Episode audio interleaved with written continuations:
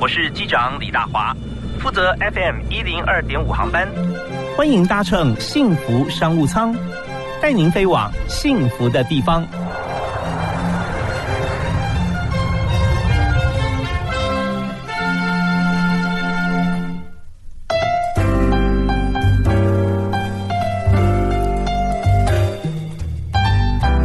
各位亲爱的听众朋友，大家晚安！非常欢迎您锁定幸福电台 FM 一零二点五，在每天晚上的一到五啊，晚上六点到七点钟准时锁定幸福商务舱，我是李大华。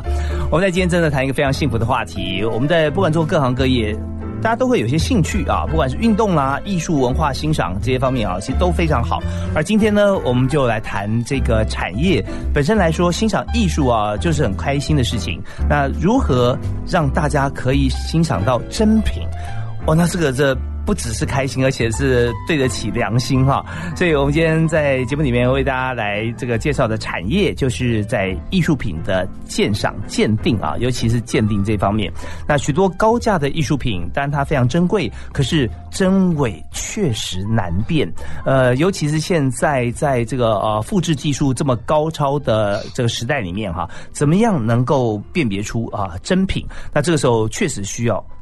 不止一把刷子啊，很多呃新的科技跟工具。所以我们今天特别为您介绍呃的来宾在这方面哈、学有专精，而且呢，现在呃几乎全球的教科书都是出自他的手笔。我们介绍呃莫海楼国际艺术研究机构的创办人，同时是国立台湾师范大学呃美术系的教授呃叶国兴叶博士啊，各位观众大家好，是，今天请到博呃国兴兄来哈、真的是非常难得啊！你最近也很忙啊，我看到这个很多不管是报道啦啊，呃新闻，或者说你做很多默默耕耘的工作，在学校里面教课哈、是啊，都不遗余力，所以呃，今天很开心，我想希望你来节目现场跟大家来谈谈哈、你平常都在做什么，然后怎么做的？啊好 的好的，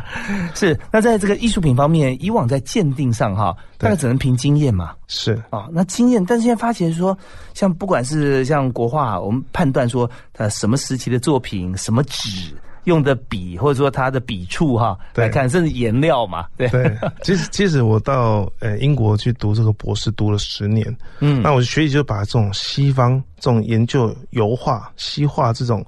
呃，科学的、逻辑的、系统的方式，来用来东方水墨跟书法上面，因为嗯哦书法以后还融入了西方的笔迹鉴定的方法学，嗯所哼，以跟一样笔迹鉴定这样子哈。那这一块我也跟李昌钰博士学了很多，我想、哦，对，我是他的学生。 那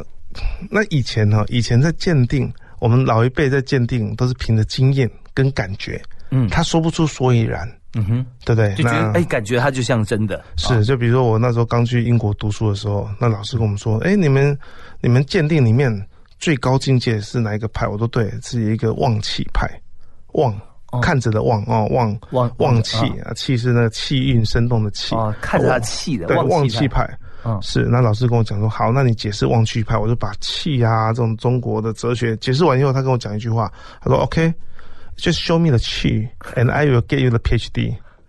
你。你把气秀给我看 啊嗯我马上给你得到博士学位。 那不可能去证实 是的嘛不可能啊、啊，对，他说没办法证实，对不对？OK，他叫我说，那你就认真一点。嗯既然来到我们这边，要学这一套方式。哦，完全是对科学做法，对啊对，对，然后所以那我就常讲一个有趣的，有一个有趣的，因为常常会嗯遇到说，哎呀，博士博士，你帮我看一下，看一眼嗯啊，可是不是看一眼就知道真假吗？当然。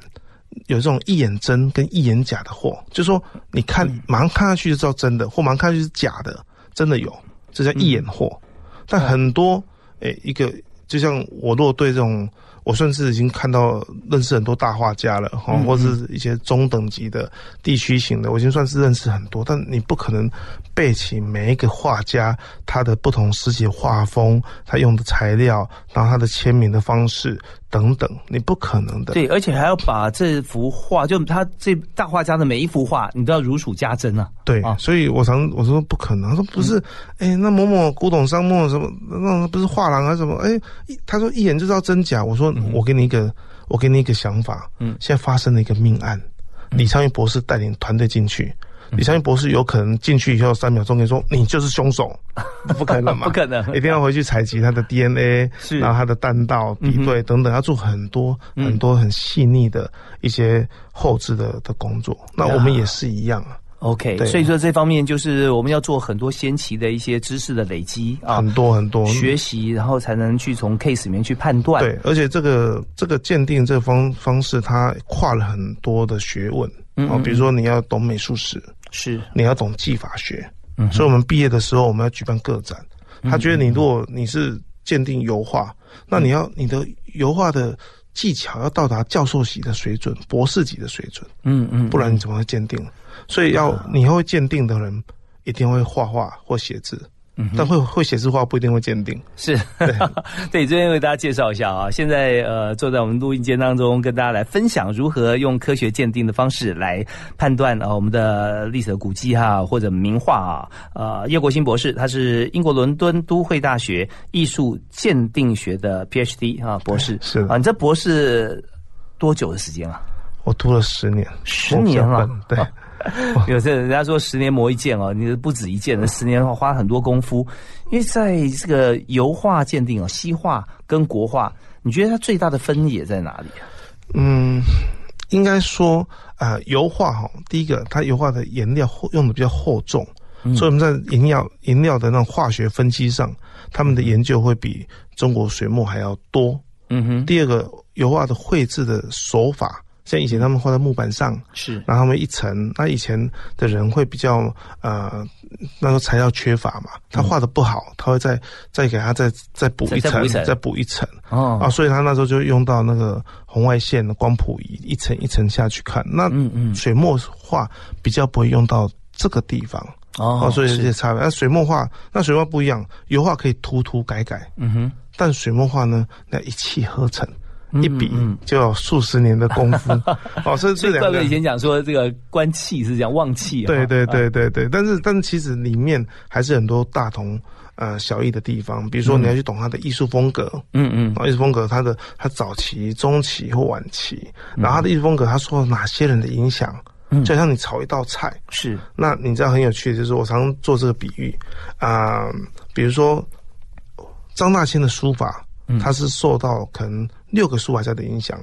啊、可能有呃，可能有黄庭坚，啊、有石门颂、石门铭啊、王羲之，他可能有这些人的影响。那这些人对他的影响就像是佐料一样，嗯所以你要做一道菜，炒一道菜，你需要这些佐料才做出张大千这种味道。嗯但是模仿的人呢，他没有经过这些佐料、这养分的的进程，他只是，是他只嗯看到一个结果嘛，啊，对，他是学习结果，但他会忘记。所以你你到你到呃国外去，像我在国外，常常有一次有人跟我说，哎、开伦敦的 China Town 开了一家台湾的小吃，我一去，啊一看发现完蛋，一吃这不是台湾人 做的，拍照看起来长得蛮像的，但那个味道啊、口感啊、那个层次完全都不对，啊是的，是的 OK，是的，呀，就珍珠奶茶看起来也也很像啊，但是你吃起来那也许它硬的，它肯它定不是，肯定不是丢到地上会弹起来的， 肯定不是哈。对所以在这边呢，我们的叶国兴博士啊，在国外学习十年哈、拿这个博士学位，中间学了很多的技法。那当然，那个我刚刚就听你在谈到油画一层一层，我就想到大概在呃中国文化里面有一个地方很像，就是呃石窟啊，对啊敦煌，对， 敦煌他的那个呃，他的壁画，他那个时候有很多有钱人，对不对是啊？他就是说啊、呃也许就像就像呃，maybe 赎罪券吧，像这样的心情哈。对对啊对在石窟里面，他就哦，有有请画家来画供奉啊，这样的画。是。就过了数十年、百年，呃又另外一批人说：“哎，我也要在石窟里面画，但是已经被人画了，不管它，涂掉对再画。”对对啊对所以有时候我们看到的可几层下面可能有更棒的是，所以那时候我们也我我我也去石窟去很多次啊哈。啊，当然因为过呃鉴做鉴定的关系啦，啊所以他们让我开一些一般人没没办法进去的哦是石窟。几号几号洞的？对对对啊，，然后那里面石窟就很有趣，就是说，啊、这个石窟哦，它是它一层一层，它会它会去斑驳。那有一个人做了一个很大的贡献，张大千，嗯哦他去石窟去了两年，他带了一群弟子去，嗯然后去把石窟这些这些画法去把它临摹起来。嗯但是他为了、他为了了解里面的深度，是对他曾经把那一片一片剥下来看第二层，再剥下来。对，那越往前剥、往后剥，你的朝代就越前嗯面。越前面那你看对到不同的画风，嗯，这很有趣。但后面有人说它破坏，但我觉得对嗯其实它是一种变相的保存，因为它是高手。哎 OK，对 o k 所以他一样播完之后，他怎样去把它把它做补起来做 的修补没有它的，他没有做修补，他把它临摹起来。哦，临摹啊，临是摹完是以后，这些画作，这些敦煌的佛像，这些画作也百分之九十九都嗯在博物馆里面。 OK 台湾的故宫也是有很多。是这有个概念啊，就是说我们看到张大千这样，大家很多人听说哦，他很多颜料啊，去石窟里面啊剥下来，好像是去偷采啊，或者干什么。但是从叶国兴博士的角度来看啊，就有点像什么呢？就是我们博物馆里面的恐龙化石哈、那呃，但现在很多石膏仿着这样做，但是真实我们找到的时候啊，是从这个地底哈、或土层里面把它拿出来。是那你说是不是破坏了当时它的那个景况？呃确实，因为我们要把它拿起来，拿起来目的是怎么样？我们做研究，对或让更多人可以看到还原成它活生栩栩如生的那个骨架是什么样是子的。所以这就是大破大立啦。对，啊所以说，如果他今天他只是去坏画，只有他懂，他没有秀给大家看，嗯没有跟各位分享，那真的就不对了。啊，独善但其身了。对哦，但是他全部他有去一个一个去做，然后做记录，而且当时他请了很多喇嘛帮他调颜料，嗯他说颜料比黄金还要贵，哦，在对当时但是那个年代了。对，哦然后物资缺乏，嗯嗯，因为我之前有鉴定过敦煌的的佛像的画作，因为一张都好几亿嘛。但是呢，这边我们要请叶老师推荐我们一首歌曲哈、呃，我个人很喜欢一首啊陈奕迅的粤语歌曲嗯《陀飞轮》。陈奕迅的歌曲，我们来体会一下。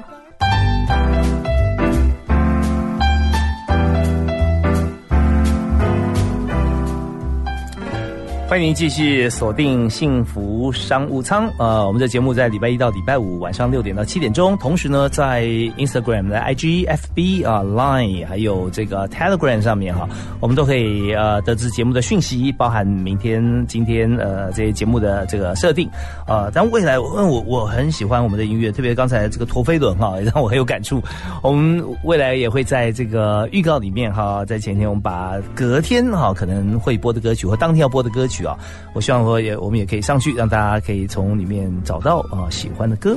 我们今天请到特别来宾是艺术品的鉴定大师、鉴定专家叶国兴博士啊，哎，国兴兄你 好。，大哥好你好各位朋友大家好。是呃，很多人认识这个叶博士哈，从这个报章杂志上面，从网络上面，还有从新闻的报道上，还有许多的学校啊、课程。那现在有在像台师大嘛、对，我在台湾师范师范大学美术系，然后台医大，台医然大、后动物大学，动物大学、那现在最新是在司法官学院，哦，司法官学院，，对 教是。对嗯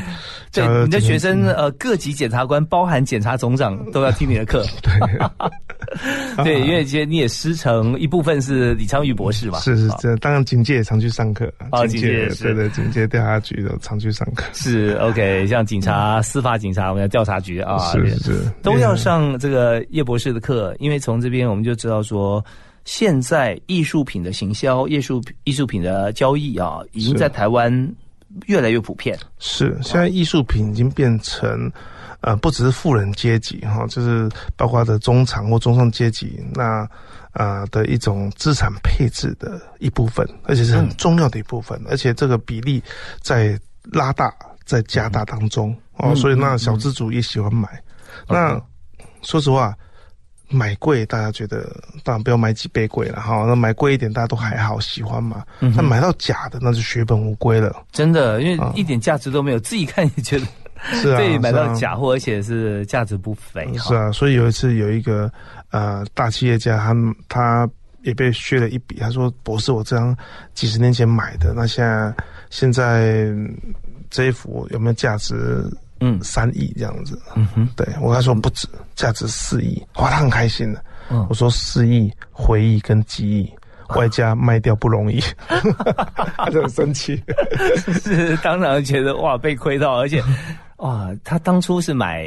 大概也几是千万嘛，对啊几千万、数千万，数千万哦，对。哇，那你怎么鉴定出来的？也是一眼鉴定吗？没有没有没有，没有那那那那个，既然可以卖到数千万的画，那这个画就是厉害的。是因为他我他怎么做？他是把这个画家的学生，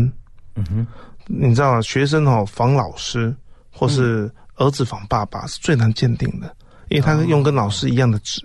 他知道老师用什么纸、什么墨、什么材料、什么笔，还有他的技法。那可能可以临摹。他如果我一整年就做这一张也可以啊，嗯我这一整年就模仿一张，我可以模仿的惟妙惟肖。尤其是那种呃，就是大弟子啊，跟老师对很对久，对对对对对，他去他知道说老师在不同时期用的笔跟颜料都不一样啊嘛，是。然后这一张很特别，这张是啊、他的大弟子的作品。嗯其实他不是主动是诈骗的，他一定是被这种古董商不孝的古董商把它买来，其实是大弟子的画，嗯哦然后把那个款割掉、切掉，然后他开始做那个画家的款，然后跟印章。是。对，哎、可是因为是是以前哈、就比较没有每一幅画都会列入记录嘛，对对对对对。啊所以就会他说是，那你只能相信，因为嗯对他画风一样，说说实话，那因为真的那张的呃品质很高了，我们说实话，是那所以他最后他还是被骗了。对，那我们后来是因为那大弟子跟老师还是有一段差距的，但那差距不大，就好像一个学嗯考八十五分跟九十五分的这十分的差别，那那就得用很多仪器，那很多他的一些风格方法学的鉴定的方法，去把它抽丝剥茧，然后魔鬼藏在细节中，把细节找出来，证明它是假的。 OK，那我问两个问题哈、第一个问题就是说，当然很呕嘛，几千万买了就现在血本无归了。啊是的。那可是他画还是一幅好画，他真的卖出去的话，它有没有价值？价值多少？其实我曾经鉴定过一些假画哦，嗯，那有些是卖掉，但但没有卖到那种价格。嗯后来因为我我在市场蛮熟悉，那我就去深入去了解这个问题，这个议题，嗯那知道说哇，原来其实有些古董商、嗯他们找画，他当然希望买到假的。好，就是他们希望找到那种呃假的，嗯即可程乱真度啊高，哦程度高，但是可以便宜买的，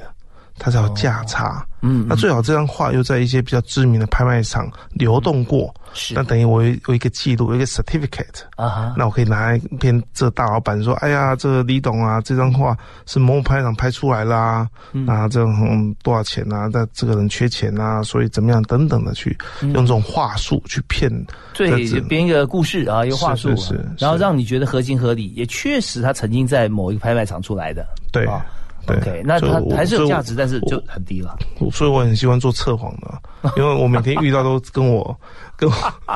对，都跟你虚应故事啊哈。对对对，每天都在听故事，真的真的。哎，有算过这个比例哈，在呃十位找你的话，有多少是真的？欸、不能不能这样说，不能这样说应该说呃件数。啊我件数我曾经遇过有有人鉴定大概有八成都真的，哦那当然也有上千件，哎、没有中一件的。嗯嗯嗯，就是说八成生说有有人拿拿给你的啊，对对八成对生的，对也有人拿上千件让你看，但是没一件是真的。是啊，就是到后面我也不好意思是再是赚他的是，钱，嗯，然后后来后来被被他秒，被他因为那老人家嘛，我感觉他还是家道中落，就没钱他想要卖嘛，嗯他请我鉴定，他说啊博士我知道你一鉴定就有人要买，我都是一般市场是这样传说嘛，嗯那我说好，应该做的只要真的我都可以帮他找到一个好的归宿，是哦，那他就他就跟我讲，我说好去看，看到最后以后，我知道他也没什么钱，到最后我就跟他说，嗯，这张，哎、这张我不，这个画家我不熟悉。啊，这张呃这张我刚好没有有效的样本，啊其实我不好意思赚他，不好意呃思对是是对是，对对，就如果说你就斩钉截铁给他一个答案的话，因为鉴定不管真还是假，他都要付费嘛。对对对不对？所以叶博士他就是真的心地非常好了哈。那也就看到这个情形，人家本来就不是好像说呃大财团啊来来看是，就是他已经要变现了。对对，又又不是真的，所以对你就很好心的这样跟他说， 就反而他很生气的 说，但但也 有会不会的？有有一次我在英国伦敦啊帮一家拍卖公司做鉴定，嗯常常有人问我一个问题说哦，博士你有没有买过假画？嗯嗯，你有没有买过假？我说有。哈，你也买过假货？我说谁没有缴过学费？嗯哼，他说那年轻时候买过，那你当博士以后呢？我说还是有，是，但是呢啊，但是你知道为什么买到假画？因为当在在我帮拍卖场做鉴定，我那我印象非常深刻。再过两天就 Christmas Eve，嗯那我在伦敦，是然后有一个老婆婆拿着包着一一堆画跟书过来，嗯那一看都是一眼假的。哦可我观察到这老婆婆肯定很穷，而且穷到哦我看能走到绝路了。是我当我跟他说假的时候，他跟我说：“那有没有值十磅？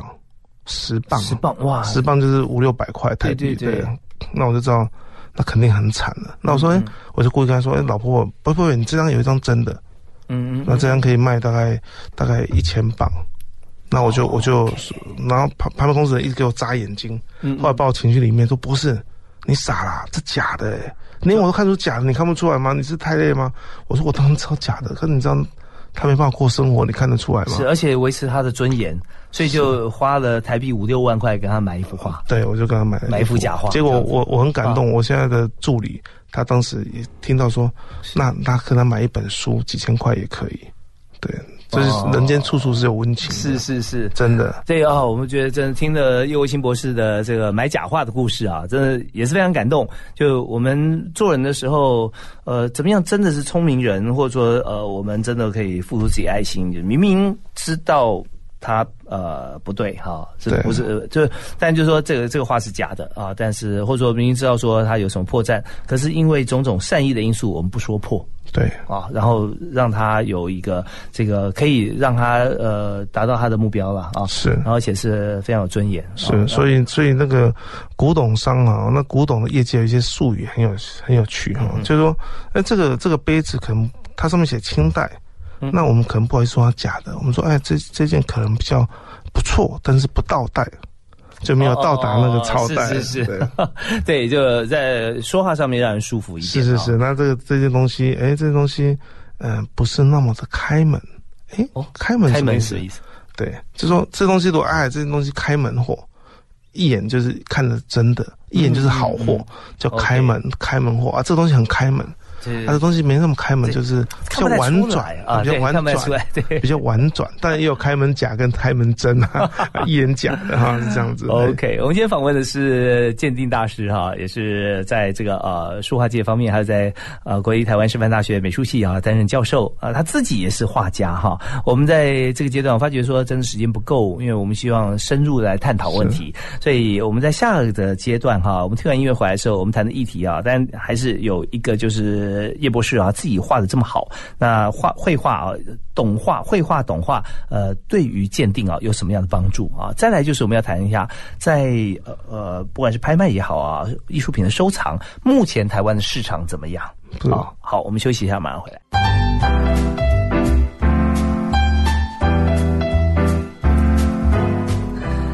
今天我们用轻松的音乐来进入啊艺术殿堂，所以我们来谈的是艺术品的这个鉴定啊，当然还包含着行销啦，哦，是 买卖。那所以我们请叶国兴叶博士啊，在我们节目现场，国兴博士现在就是艺术界的李昌钰啊，李没有没有没有，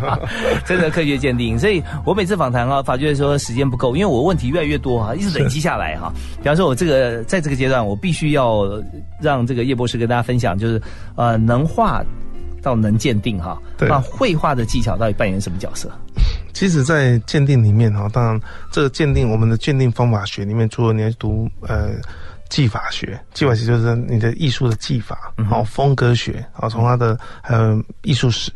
考古学、材料学，你要学到很多种不同的，比如鉴定学等嗯等等等这种各各式，还有还有你还会刻印章啊，嗯对印尼材质，然后再金刻，属然后一些对一些科学的一些仪器的使用，所以我们就说哦，为什么我那么喜欢鉴定，你知道吗？嗯哦因为鉴定是最深层的欣赏。啊，对，就是不但是看热闹，还可以看门道啊。啊对，那请您举个例子来讲，深层的欣赏跟一般欣赏差在哪里？哦，你知道吗？就是说，比如说，其实很多人哦，现在很多企业家啦，他们请我鉴定，那那张画是真的。我说你也知道嗯这张画是真的，他说不是。老师，我希望，因为我的鉴定书是一本论文，嗯上百页。是对，他说：“老师，我这个是要流传给后代，那我希望你把他的不为人知的，还有他流传的经过，他的酶在哪里，这张画的的等等的的资料，我希望很完整，你把它找出来，然后借借由你的诠释出来，我让我后代或我的下一代子孙可以知道说，哦，这张画是多么的好，他不会去贱卖它。对，而且他从这个呃长辈的这个嗜好喜好里面哈，对他可以说一幅画就是一门很重大的功课啊、是，所以我们会比如说这样一幅画，我会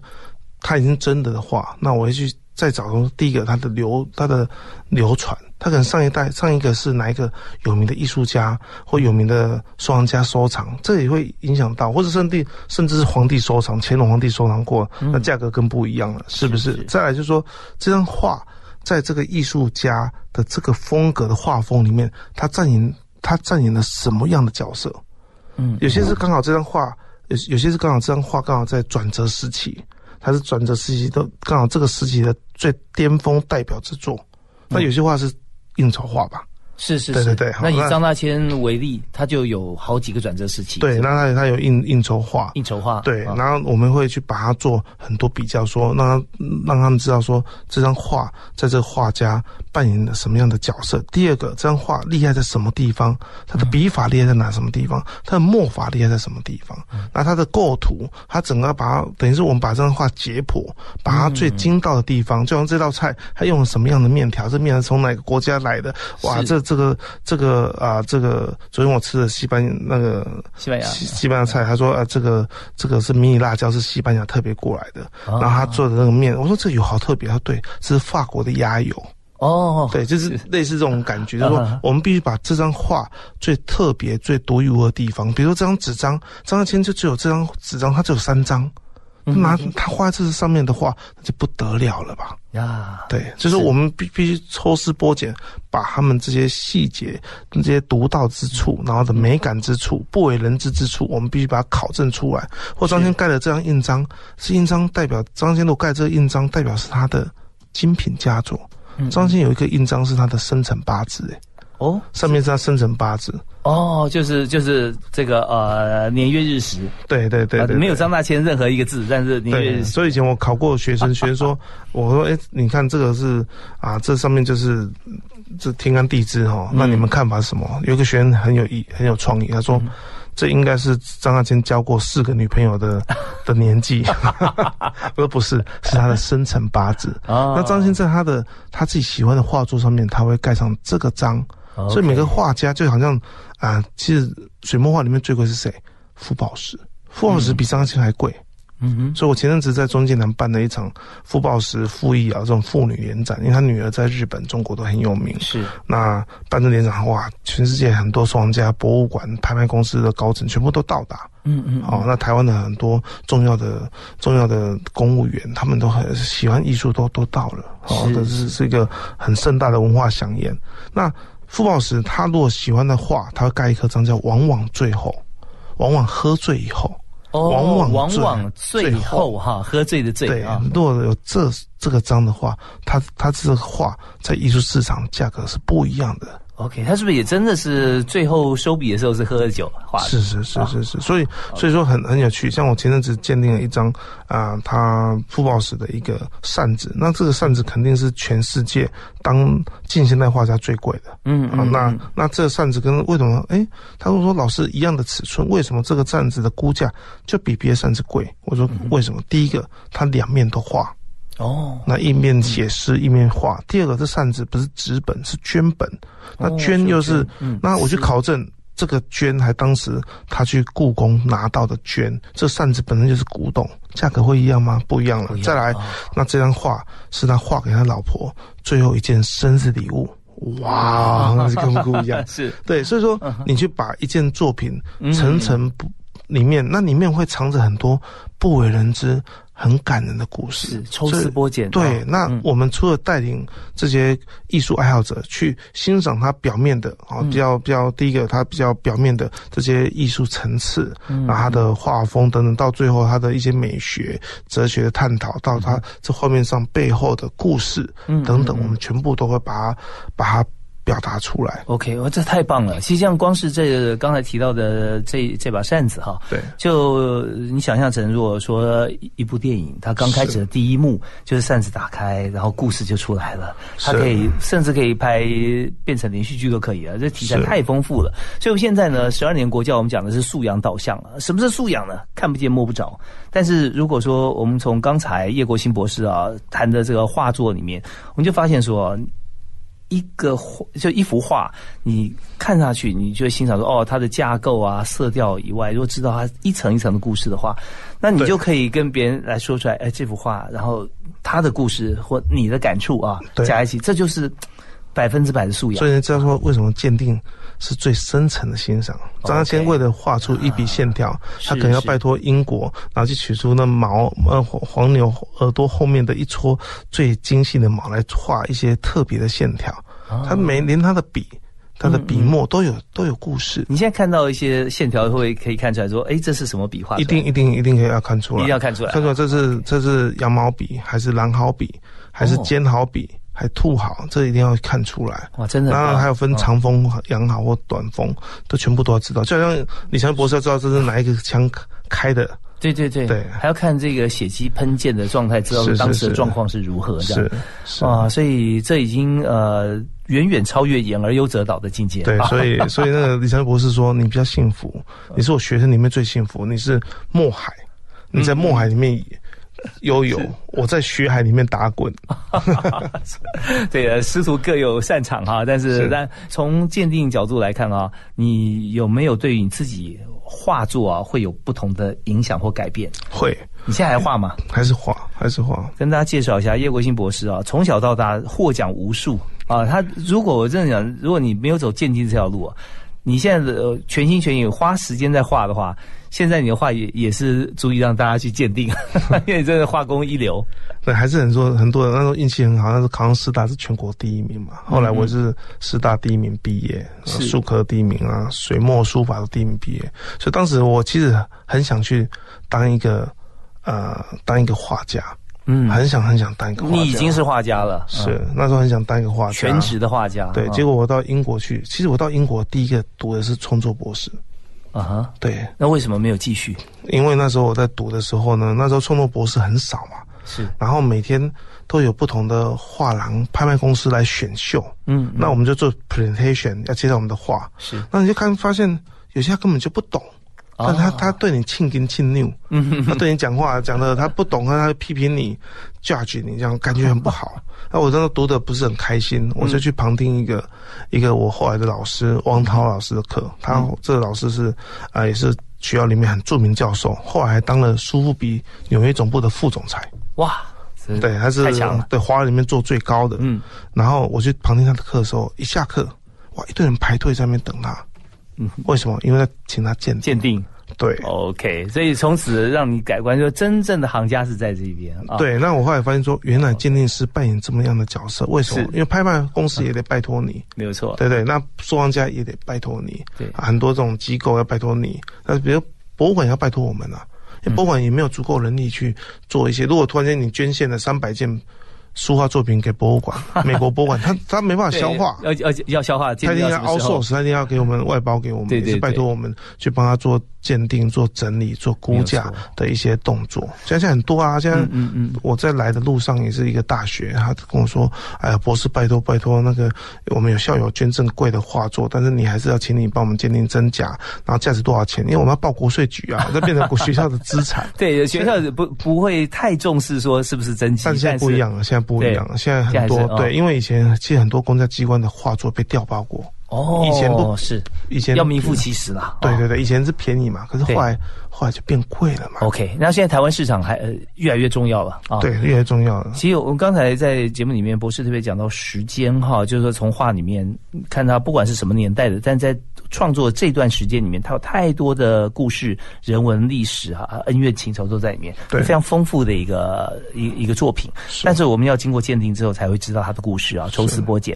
那呃，时间也讲到，我们今天时间实在非常的有限啊，因为我们谈的是浩瀚的话题，是所以我们在这边呃。这段必须休息一下，当然包含在台湾的市场，我们知道台湾市场越来越重要。那稍后回来呢，每一段我们几乎都要给在八到十分钟，但稍后回来我们在只有不到五分钟时间，我们要谈一个主题，就是是人才好的啊，也谈这个目前在学校里面培育的人才。是鉴定、绘画，还有在我们业界需要的人才有哪些？是好，我们休息一下，马上回来。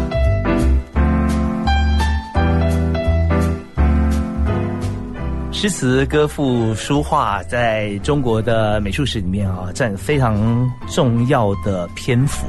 那么呃，我们有很多画作其实跟诗词是分不开的。那有许多的画家，他同时也是文豪。那在今天节目里面，我们所介绍这位特别来宾，为我们介绍画作的叶国兴博士，他也是这个艺术家哈、他不但是会鉴定，他更会画画。呃，第一名进入师大美术系，第一名毕业啊， 呃，又到了英国去拿了鉴定学的博士。那现在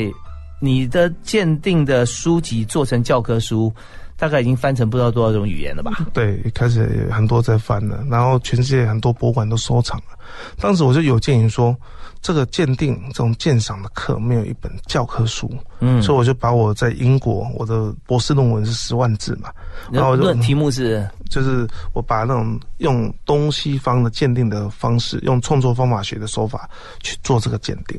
创作方法学，这是我独创的哦。所以你现在你的教授用你的教材在教他学 生，对对对，呃，这也是很光荣的事、啊。对，那那这个很有趣的是说，我把我的所学，那我把我在呃学术界还嗯有实务界，我帮这些拍卖公司啊，帮这些艺术基金啊、大藏家、嗯等等这些鉴定的经验。啊，这种实务界经验跟学术界的的的研究的精髓，我把它合在一本一套书，七十五万字，有史以七来最十五万字啊，对，这是呃中华民族创立以来最大套的，因为我打败了前一个杨仁凯先生，也是我的偶像嗯，啊，他写了五十七万字，是是。对那对那现在，呃，那你们两两本书和两本鉴定鉴六定的六方法，六本书，呃，六本书，对，就是两部这个大部头的著作哈，对，还是不同的方向嘛，是吧？没有，它是一套，就是说，呃，等于说我我在鉴定有一个鉴定方法学，我就用不同的呃不同的鉴定，就比如说艺术风格，然后里面有风格，然后笔法、墨法等等，嗯就全部的细项，我就在这套书把它解释的很清楚所以。里面有很多的例子，对个里面个案来，那里面也有美术史的的是，有各种不同的，还有里面有讲到笔迹鉴定学，就是里面有各种不同的知识，嗯然后还有业界的一些不能说的秘 密等等，我全部都把它放进去。当时时空背景看起来的不亚于金庸小说。对对对，那是我我也写了快十年了。哇，真的是，所以呃，大家如果说要了解这个呃全球的美术史哈、绘画史，其实看叶博士的这本书哈、很有帮助。所以书名论文的名称《是《墨海春秋》，墨海春秋》哈，古那今书啊，鉴藏鉴藏研究、鉴定收藏的研究，对鉴赏也有很多大众家都人手一本了，人手一 套。我们今天完全不是打书的，因为对这对本书做已经很久了哈。要介绍给大家，主要是说我们看了之后，会对我们心灵的启迪，以及对我们的呃全球的这个美术史哈，跟画家大画家哦，会有个非常不是粗浅，而是深入的了解。是的啊是的有时间看完七十五万册哈，对呃，可能就会有机会进入啊业 界。对，好，所以那我是我也希望说，哎，用这套书来教导学生，然后来培养学生成为下一代的这方面的鉴定的人才。对，真的很棒。嗯，那我们在这边要谈一下，说台湾的拍卖市场哈，跟这个艺术品的这个市场来讲，现在景气怎么样？就是说，或者说，因为现在景气当然是不好啦，因为对疫情的关系嘛哈。对就是以台湾的拍卖市场的过去跟未来来比较哈，有没有什么机会？我觉得越来越越来越好，哦，因为，呃，现在香港本来香港是一个，其实早期哈、嗯，早期苏富比是要在台湾拍的，那是被台湾当时的政府，哦，嗯有一些政治因因素啊、环境因素把它把它排除。那是多久之前啊？哦，二三十年前，二三十年前了哦对哈。对对对对所以就觉得说，呃，拍卖这件事情，呃，在台湾，但是我们想说，为什么要排除呢？因为台湾这么多的这个呃嗯我文化想大是使，可能台湾要当时台湾政府要跟他拿税，有税跟问题，还有要名单的问题，名单哦，就是呃，买家收藏名家、买家单、的卖名单，卖家名单。嗯那通常这个是不能公布的，嗯嗯，对嗯对，是不能公布的。 OK，是。所以在这边就是说，嗯，可能资讯方面的一些议题、隐私权啊，各方面是啊是，是没有办法。是当时台湾也没那么健全，那现在台湾现在。台湾现在的政府很很支持这一块，就慢慢的开始健全了。嗯，那我在想，这次啊、呃香港这些一些啊、呃政治因素动政荡，治因素啊，动荡、嗯哦，所以很多收藏家他也不敢飞去香港了。嗯哼，那我觉得台对台湾的啊、拍卖市场或是画廊市场、艺术市场是，我觉得是很有帮助的。哦，是一个很好的机会。很有机会，因为大家会把目光转移到台湾，嗯而且有可能台湾，诶、它有跟台湾也跟香港一样的一些优势，所以大家有机会把这些拍拍卖公司甚至会移转或设立分公司在台湾。哦，对，因为你是内行人呐、你这边讯息应该是最精确的。那台湾、香港有的优势是什么？啊，香港有当然是赋税啊，然后大家可以飞过去，因为它是那个免税港嘛，对哦免税港，对对对。嗯那那台湾有它的优势嘛？是什么？台湾台的湾优优势，势就台湾的优势现在也是很很自由嘛，嗯很自因为香港慢慢就没这么的对，没什么自由开放了，对对所以它对会对受对到一些因素的影响。对一些政治因素影嗯响。那现在台湾，嗯，就类似香港，所以现在最近很多我很多香港商家跑来住在台湾呢、哦，是啊，是啊，是啊，他就们为了未来，他要这个呃，他住在台湾，就是说他自己的对收藏品都会带过来嘛。是是。那第二个，那他他有可能在台湾 shopping 哦，嗯是不是？然后第二个语言你比较通， OK OK，对对，然后。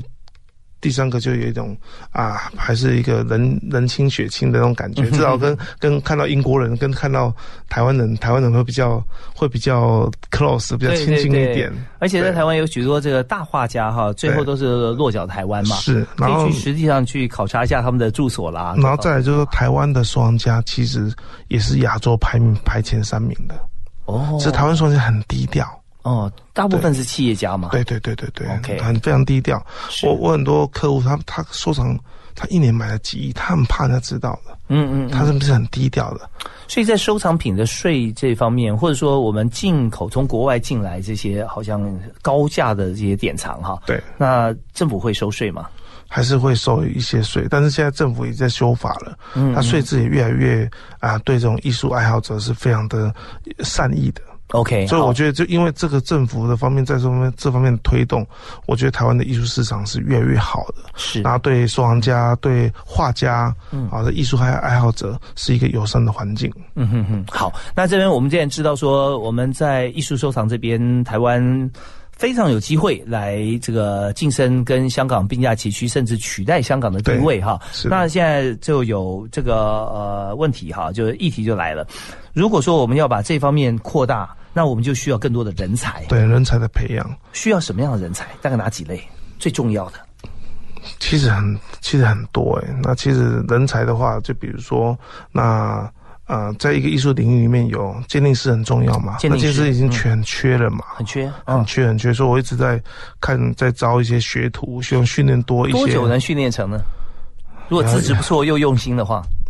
我觉得最快也要五六年。哦，最快要五六年，因为对对，因为 data 太多了，是啊是是是你不能说拿着工具，到时候看的话，然后再因开为始这来看。这个不能，这个会如果没有学好会害到人的，是把是真的说是假的，假说真的，那害死人的。那、哦对，然那后哪里可以培训呢？现在就是我在教 而已，就完全不尝试的教，因为你都对不对够，啊对对对对，倾囊相授吧是是 OK，好，鉴定师然后还有然后呢就是哎，还有拍卖拍卖官，拍卖官，拍卖官需要什么样的条件？没有拍卖官也是要对艺术品有一定的爱好，对艺术市场有一些了解。嗯那我要知道这个价钱是多少，然后他在拍的过程，他知道哪些是潜在买家。其实他必、哦他必须对艺术也有一定的了解。是，就是他他也许资讯可以有资料让他去 present 出来，对可是他必须眼睛非常的利，看到现场的情形，是也了解，不但了解这个画作啊、呃或者说艺术品，更了解到现场的人他的喜好跟背对景。对对，所以我一直在鼓励跟一些啊大学的嗯美术院所在合作。我跟他嗯说，希望他们多鼓励学生，因为台湾的学生出来就是当画家，开开画室，嗯是当老师。就我我刚回台湾，我就很很纳闷，一些还有多少市场可以教嘛？啊，对 一一些发现一些在呃可能做买卖做什么，哎，他们背景是金融嗯哦等等，他不是艺术背景的。是是是，对，反正艺术背景的人不去从从事这一块，那我因为觉得有点我可惜啊对我觉得鼓励啊学生去多从事这一块，因为把一些对的一些正能量带进来这个市场是好的。 OK，好，那就是鉴定师、拍卖官外啊，观还有一些啊画廊的一些人行政人才啊，行这政些人才艺术行政的人才，哎，确实啊，我们在曾经做这个性象测验的时候啊，有一位这个会计系毕业的同学，对啊，他做出来性象测验艺术型特别高，对他说啊，老师那怎么办来不及了？我已经学这个财会啊，我也我也是学没有学不好啊，但是我发觉说我从小就很喜欢艺术品，做出来我果然喜欢艺术，我现在该怎么办？ 就那个性向辅导老师说没问题，你就去画廊或者说新创艺文公司去担任他们的会计嘛。，是啊 对去拍卖公司当他们会计，是，那就是哇，去以后如鱼得水啊 啊！是的对，是的。 OK，所以这这些行政人才啊，相关也需要。那我们今天因为时还有间一些关博系物馆啊的人才也是，博物馆的人才，对台湾现在呃不要说啊、呃学艺术啊这方面啊，大概呃到时候可能会饿死啊，现在已经不会了。我现在不会了，现在不会，现在这个市场啊，其实我们知道说方兴微啊，而且可以几乎时间到了就一步到位。是好，的，那中间我们就要储备我们自己的能量、人才，所以不管你是各行各业对艺术有兴趣的啊，我们就不妨从现在开始来培养、来入对，门。是的，对，也欢迎跟这个呃叶国兴叶博士啊，可以来呃呃知道说他相关的资讯可以联系。是有有啊兴趣的可以来来联系，我我很我很乐意来教导下一代对艺术有兴趣的这这是爱好者。太好了。那我们在今天节目最后啊，是不是可以送给这个艺术爱好者一句话，或者说我们未来有个趋势的一个做法？我我喜欢就是说这艺术爱好者，我希望说大家以不变的心嗯面对多变的世界。 OK，是我们保留我们的初心，啊哦对世界保留在怎么初衷变变化哈、但是我们初衷对艺好的艺术的喜好啊，喜爱是，的，对我们绝对可以更上层楼。对，包括包括你对艺术的喜爱，也不需要去人云亦云或是随波逐流，不需要。是对好，我们就要知道说，科学鉴定现在扮演非常重要的角色，可以帮助我们啊。 ，OK，谢谢，好，我们今天非常谢谢叶国兴博士，谢谢，谢谢也感谢大家收听，我们下次再会了。